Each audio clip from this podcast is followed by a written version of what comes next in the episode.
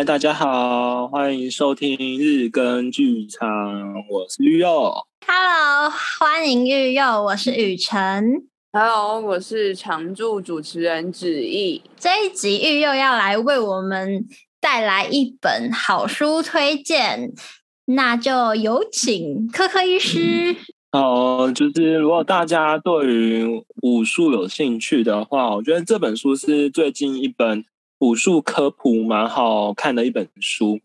那他这个作者呢，原本是在一个 FB 粉专在写，他叫做老衲的心意六合拳，就是那个和尚的自称老老衲，哦，我念不清。老衲，嗯，对。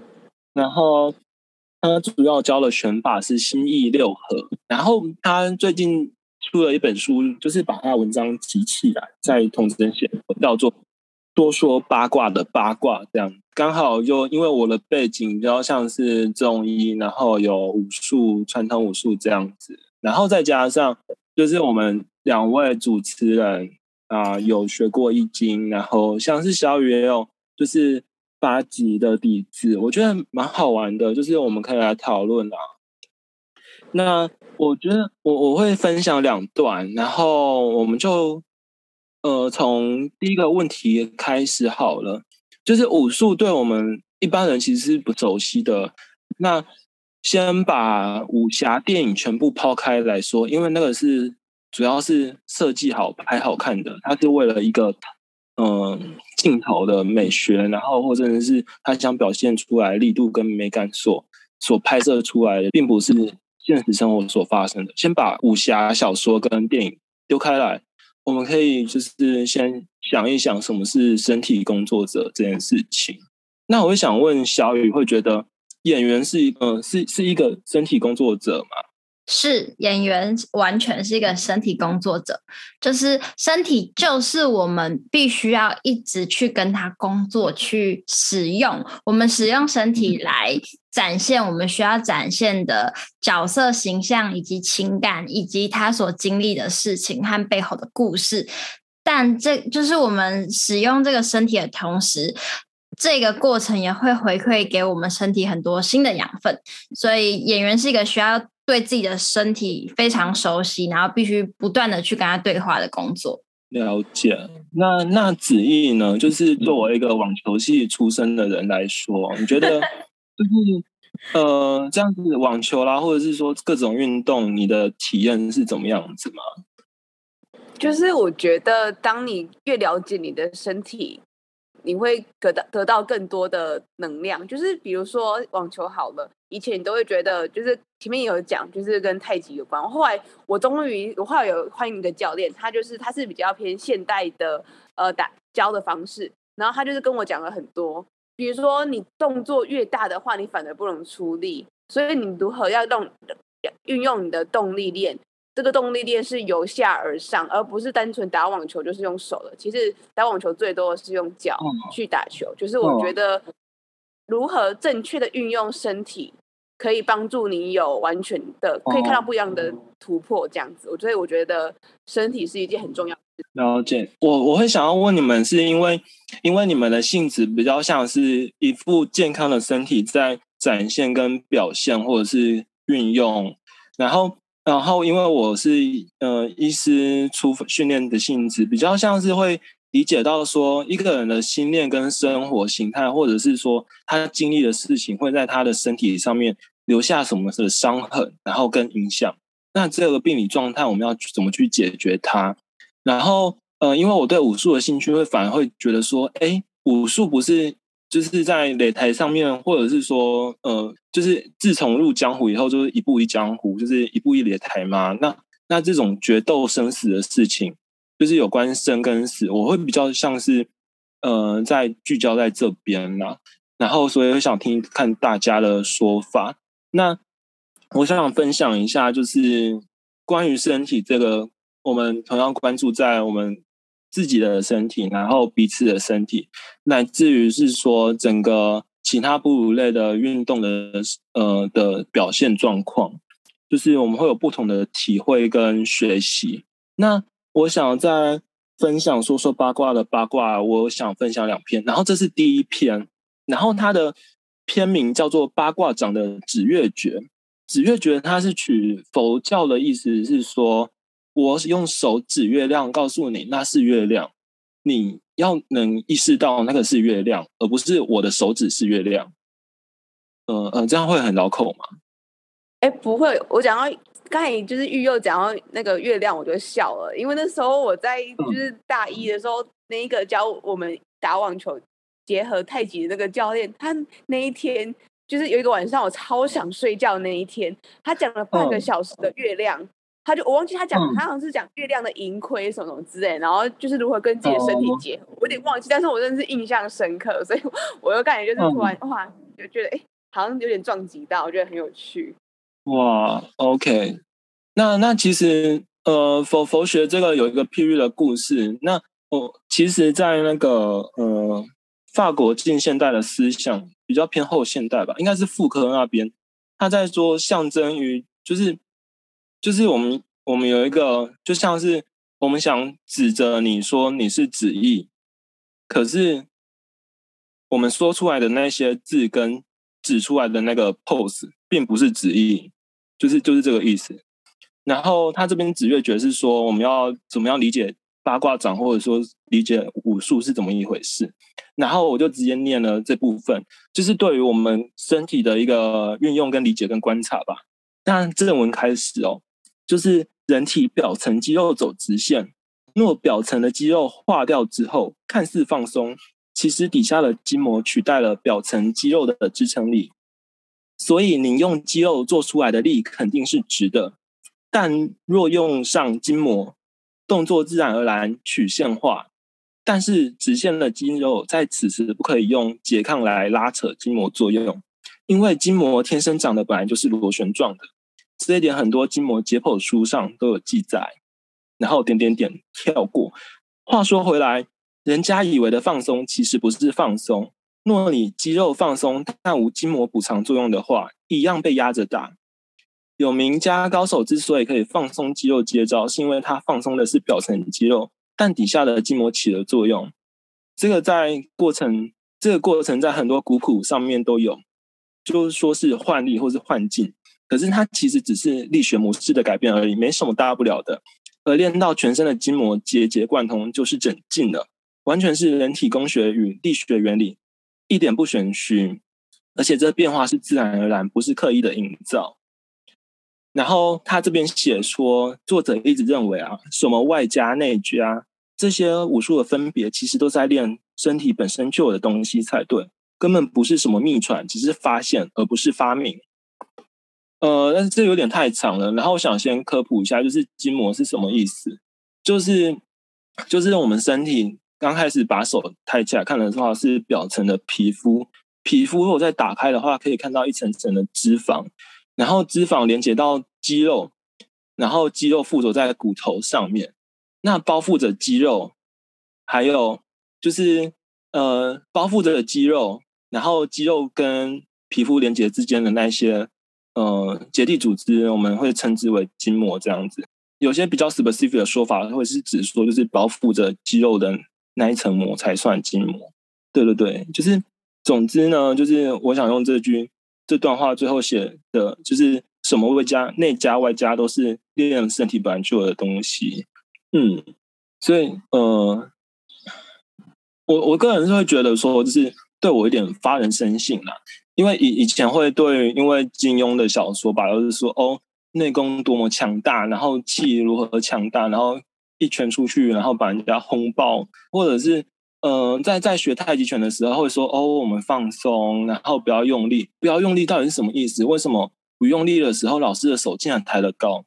那如果我不用力，我的手抬得起来吗？这就很多疑惑。然后后来就变成说，嗯，原来大家只在谈筋膜的运用，或者是力学原理的运用。哦，原来是这样子。然后呃，去做训练，然后这是武术训练的根本。那嗯。要要怎么接回来说，对身体工作上面来想呢？嗯，我觉得这是非常一个很矛盾的事情，就是我们要学习，先学习如何放下、放轻松、不用力，我们才能做出身体可以呃最高效率的输出。我是觉得这件事情很酷，嗯。我想要跳回来一点点，就是因为我还我，就是一个生物不太好的人，我刚才还纠结在那个筋膜的部分，所以说筋膜枪打的不是肌肉，是呃另外一个东西，对不对？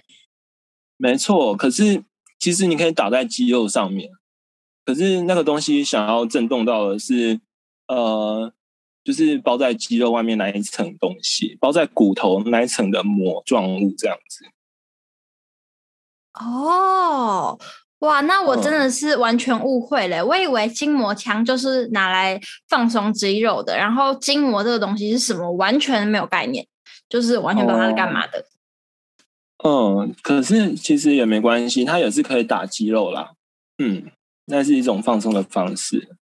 所以刚刚讲的就是，当我们说要放松的时候，是肌肉放松，筋膜仍然在工作，是这个意思吗？嗯，就是运用筋膜，然后而且也蛮好玩的。就是武术其实刚开始在我们一般人的时候，我们一般人都是平常像是重训，其实是直来直往的那种。呃，那叫什么？就是有齿轮，然后有那个链带拉着的那个感觉，那种滑轮之类的那种力学系统。那筋膜会比较像是螺旋形的，然后它蛮好玩的，就是会。绕着圆圈就是旋转的这样的传递，那我这目前还没有很体会到啦。然后有些老师是跟我说，有点像是呃海浪在身体的破洞，我是觉得这蛮酷的。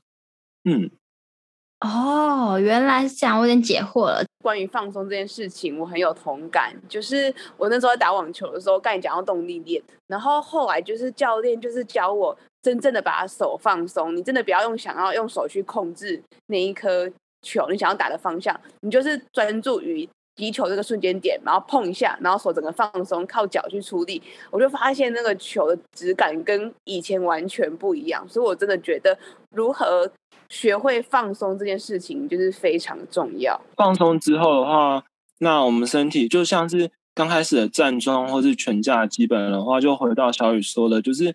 嗯，会打得很流汗，或者是说很慢，很像在做体操。那个其实有点像是在培养我们放松之后的整个阳整个筋膜的连贯，然后是说会不会原本的筋膜长得不够好，所以我们要把它养起来。那就是一个培养自己一个照顾自己的概念。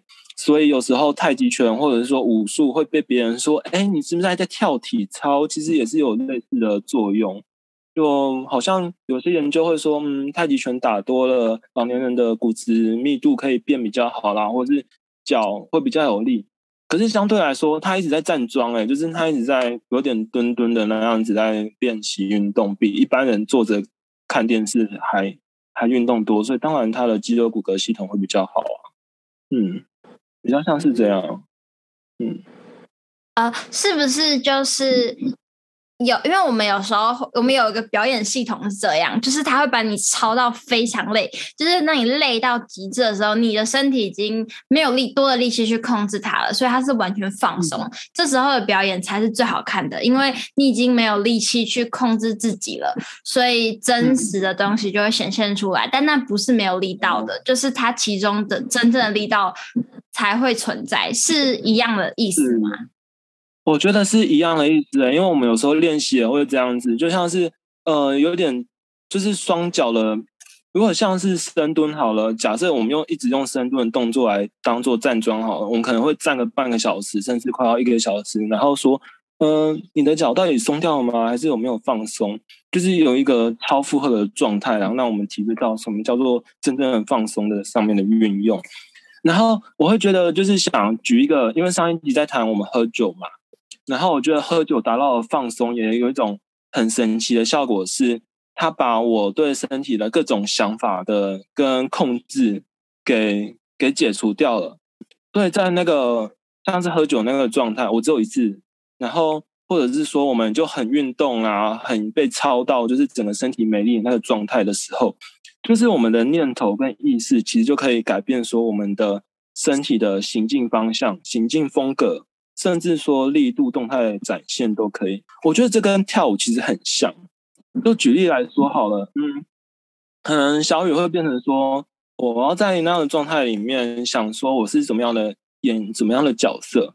那我在武术练习上面的话，其实曾经有过说，好，我现在我想象我是一个坦克车，然后你来推我，你感觉到那个指力跟我想象说，哦，我是一颗气球，你来推我，那其实是完全不一样的。我的动作一样，脚步一样，身体一样，可是我念头不一样。你摸出来的感觉会完全的不同。我是觉得这是武术里面最有趣的之一的东西。哎，真的好像这样，我就更可以理解了。用我可以理解的语言，就是身体是可以呈现出那个形态的。选择这个篇章的原因是什么？就像是。他就说：“我们都是在练身体本来就有的东西，我们并不是在身体上面发明一个新的东西。嗯、呃，就像是经络系统好了，我们并不是发明有一条道路能量会这样流动，而是我们去找到我们身体里面的能量的流动，然后去怎么去理解它，然后调理它跟运用它。这样子的运用目标会让我们的身体像一棵植物一样，呃，茂盛起来吗？还是会死亡？”就是我觉得可以，呃，感受如果就是慢慢的觉察，或者是身心灵界可能会讲觉察吧，就是比较明显的话会理解到说，呃，如果就是对应回来在生活上面的话，就会变成说我们这样的习惯，我们这样的吃东西啦，然后待人接物的方式，那我们这样的生活作息会不会影响到我们的身体的构成、能量的运动？呃，运用力量的发动，这样子都会影响到我们的健康的程度。那健康的程度下降到什么时候才会出现生病的状态呢？嗯，这都是蛮有趣的问题啊。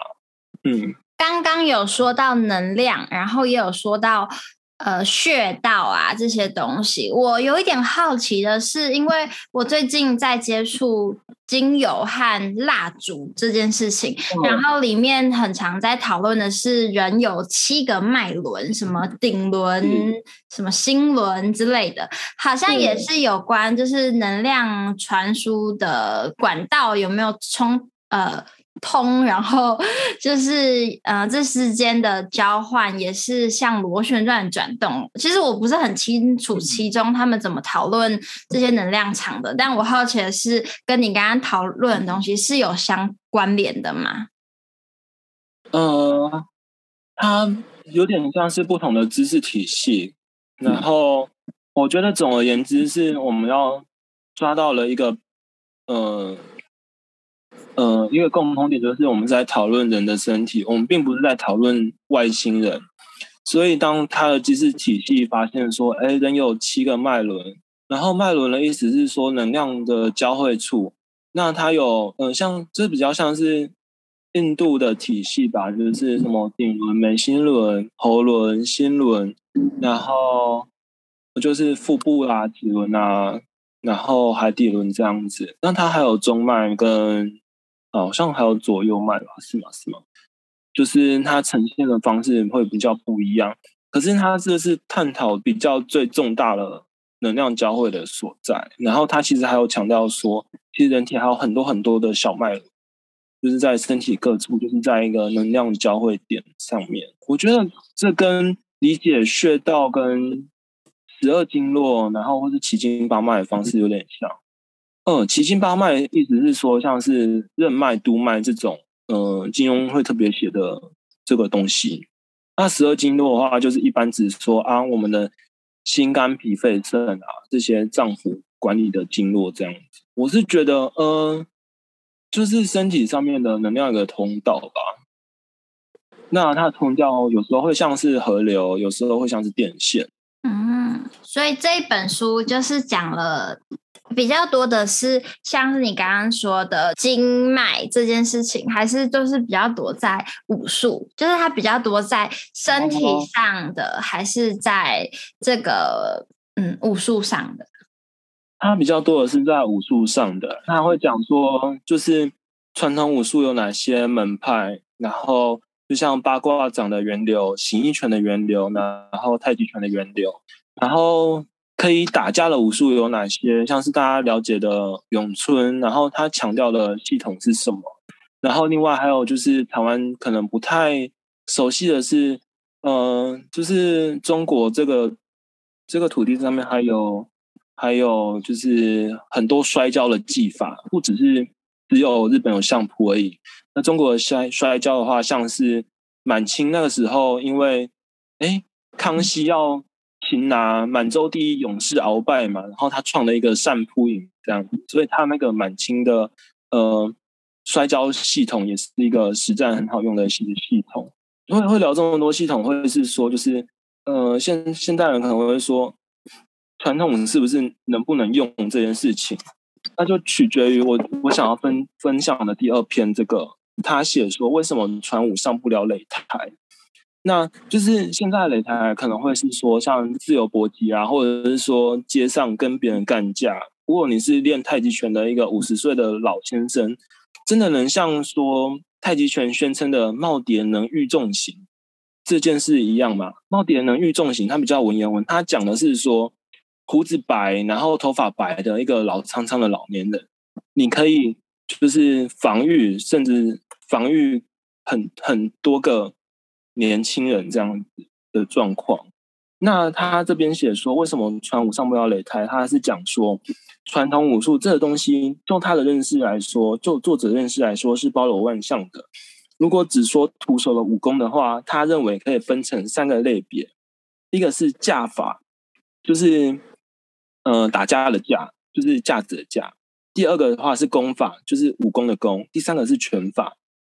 然后他先说架法这个东西，像是专门用来打架的。单式就像是拳击的直拳、勾拳这种东西。那架法的核心思维是取巧跟偷袭，因为它要打架用的。那功法这件事情呢，它就是它的训练是目的要强化身体的各个个功能，然后养生健体来用。那再来的话是，呃，我往后看掉，就是拳法的话比较像是一个。嗯，咏春拳它打什么样的拳系？那它的格斗节奏是怎么样子？然后他使出的呃，就是劲道的运用是什么样子？这边会比较像是拳法。那我们一般台湾会碰触到，或是刚学拳的时候，会比较偏向功法这个部分吧。嗯，然后就会很多应用的招式上会就是流失掉了。然后就会变成说，哎，就是嗯，武术到底能不能打？太极拳学了可以干嘛？就是是不是只是练体操？就是会有一些迷思上面的嗯疑惑吧。然后就就我呃中医系出身学太极拳，我我刚开始也以为太极拳只是一个呃想象吧，或者是说就是身体的艺术，因为就是慢慢的打，很柔和，很轻松，很心情很开心，然后整个。身体的表现很漂亮，这这只是一个舞蹈嘛。然后就是这本书会让我就是思考到，嗯，好像有很多从未注意到的地方。哎，那我有一个疑问呢，应该说有一个天马行空的的问题，就是那你会想要去街上，或者是去参加一些比赛，然后跟人家 自由搏击，是吧？就是靠你这本书，我是以前就有这种想法？所以你先说就是街上打架嘛，然后。我们当然要先清楚打架这个社会上是什么样的事情跟刑责啦，然后我们要不要负这样的责任去做这样的行动？那我是认为我们有警察很棒，我们可以保卫好自己就好了，就是可以不用太冲动做这件事情。那要不要上擂台跟别人就是试身手这件事情？嗯，我目前有特别在去学重训跟拳击，因为就算是我有去。自己去念那个什么肌肉骨骼运动学啊，或者是筋膜学，我还是觉得对这些掌握还是没有很好，需要一个教练来帮我，就是了解身体的呃呃，就是整个 function 怎样姿势是比较好的。然后拳击的话，它其实是一种就是人只要站着就会打，只要就会使出来的一个招式，所以它其实就是在人类历史上面有一个很长的系统这样子。那我会不会想要去使用这些融合在自己身上呢？我想是会的，因为它都是我学到的东西。可是我要不要用学到的东西去擂台上跟别人实架运用？嗯，我是觉得看机会吧。而且如果受伤的话，感觉很麻烦。就是我也是会怕头吹啊，然后就是呃，可以可以，就是平常公园小事伸手切磋的那个不不排除，可是我也觉得自己没那么厉害，我还是跟大家学习这样。嗯，如果你想问的是这些的话。我们就是老师之前有说过，就是一句话叫做“既得意必是敌”。既是既然的既，既得意就是你既然学得了这一门技艺，就必须要是敌。但是有一个很大的前提是，这件事情不是在一个挑衅的情况之下，而更像是在一个互相切磋学习的。一个情境之下，对，所以，呃，我自己是觉得，如果今天大家是在一个和气，然后互相切磋的情境之下，是可以互相，就有点类似我们在练听经一样，就是互相切磋这样子。嗯嗯嗯，就文明社会有文明的解决方法嘛，当然也有文明社会的游乐方式。那遇到不文明的人，我们要怎么？去解决它也是一个，呃呃，就是我们脑袋可以解决的事情，就不用用身体来解决嘛，对啊。嗯，哎，那所以结论是，到底可不可以拿来打架？就是这些拳法，应该是我最主要，真的是想要就是问这一个结论是可以，然后我觉得有点困难。就我的目前学习状况来说，我会发现说，哦，原来其实还有那么多阶梯要爬，这样子。嗯，我自己是觉得完全可以，就是至少我觉得我呃遇到那种没有学过什么格斗啊、搏击啊这种的歹徒，就是一般的人，我会知道怎么取巧。就我可能没有办法跟他缠斗很久，但是我会知道有什么方法是我在一攻一守之间可以制敌，然后就是可以逃离现场。但当然不是为了要打败他还是干嘛，就至少防身，我觉得是可以做到的。嗯，然后我之前有听人家说过，其实会有一点像是，因为我们现在在练习的时候比较多，就是还是以陶冶性情为主，跟就是自己的强身健体，所以。对于就是要攻击这件事情意识会比较弱，但是像在打跆拳道啊这种，可能就会是以一个攻击的意识比较强作为训练的开头，所以它就会很像是你在军队里训练出来的枪手，跟你奥运那个枪击比赛的枪手对打，可能还是军队里的那个。可能奥运里不会，甚至不会被选上的人，可以会赢这样的感觉，会有一点像。那我也蛮同意的。嗯，就是说到武术，但是我其实对真的对武术的最大的印象，真的还是武侠小说。其实我真的小时候真的会，就是梦想，就是自己是个武侠人物，然后可以做出什么招式，然后如何飞花摘叶就可以伤人那种感觉。就是你们小时候会有这样子的想象吗？我自己先说好了，我就是因为看了太多武侠小说，所以才想说哦，我要去参加武术社，那根本就不是这么一回事。我是这样想啦，不知道专业的可可医师怎么说？我在武术算不算专业啊？就是学徒。嗯，我是觉得就是这是一件很帅的事情。可是，呃，就就像是最近拍的那个叶问，然后一代宗师啊，或者甚至是。师傅这样的电影，然后就觉得哦，好帅。然后肖宇万问我说，就是这本书想强调的东西，我我最后想强调的就是，嗯、就是一直以来，其实武术圈或者我不太确定台湾有没有，因为我我自己的生长背景好像比较少听到，他特别强调说一句话叫做“穷学文，富学武”，就是穷人家孩子的话是学学文学的，就是以前的要考科举，然后去。就是发达这样子，然后我是觉得台湾人比较像是偏这一块，那傅学武的比较像是叶问，就是他自己说哦，三十岁以前都是春天，然后他不用烦恼任何的呃金钱的事情，他只要专心的把他的身体的记忆训练好就好了。那我觉得傅学文这件事情还有一件事情可以用叶问他在。呃，就是他电影里面说的一句话来讲，呃，无片瓦遮头者不交。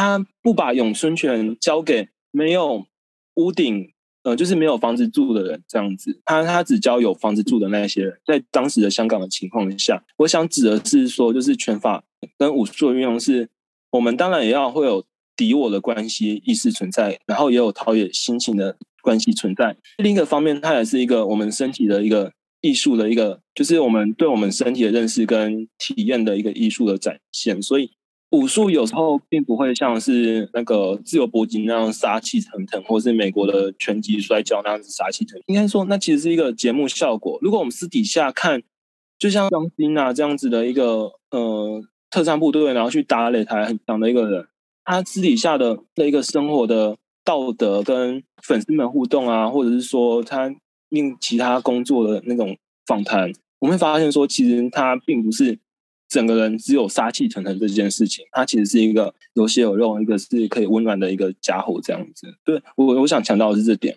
嗯，就是我们不是刀口上舔日子的那种，呃呃呃，江湖人士。嗯，好诶，谢谢玉佑。那我今天就是。在跟科科医师的访谈过程当中，也得到了许多的新知，以及印证一些以前的理念。对，然后我接下来要来做一些综合的整理。第一个就是育祐，他一开始我们就在讨论太极，就是发现太极其实可以跟生活有许多的印证。然后再来就是育祐，他也有提到，他其实不单只是太极，他也接触到了许多正念的呼吸，可以帮助我们就是跳脱现在的视野。以就是认识自己的呼吸之后，可以更全面的观察自己。在后来也小雨也有问到说，就是我们一些对可能以前对中医的迷思，或者是中医师怎么看世界。然后玉优就说他在国高中的时候可能接触到比较偏呃生物化学这些领域的，所以到了大学的时候再转接触到阴阳五行的这些，他觉得。呃，变动很大，可是他花了一段时间去理解之后，会发现其实中医有许多值得去深入的地方。后来就是也在问中西药的问题，然后育佑他也对自己有期许，说他可以在这两套系统之间的切换相互印证，可以成为中西药衔接的桥梁。然后在关于一位新手医师的话，育佑也希望自己在做每一件。处置以及判断的时候，都可以对病人没有任何的伤害。再来就是小雨有问到，就是育佑他去西班牙呃旅游啊，以及交换的心得。他分享到，就是在台湾跟呃在西班牙一些医疗方面的呃处置方式，以及面对手术啊，呃生活态度的不同，以及当台湾跟。西班牙游行的差异，对，但是还是希望 love and peace。后面就是有分享到，呃，说说八卦的八卦这一本书，我们也再再次强调放松这件事情，让肌肉放松的同时，其实筋膜是有在用力。最后我们还聊到很多的拳法，以及呃，到底可不可以上擂台这些事情。然后大家如果有兴趣的话，也可以去买这本书，或者是追踪这一位作者他的他的粉砖。那我们就谢谢玉佑。谢谢玉佑，啊、谢谢柯柯医师，谢谢大家，谢谢大家，谢谢大家，拜拜，拜拜。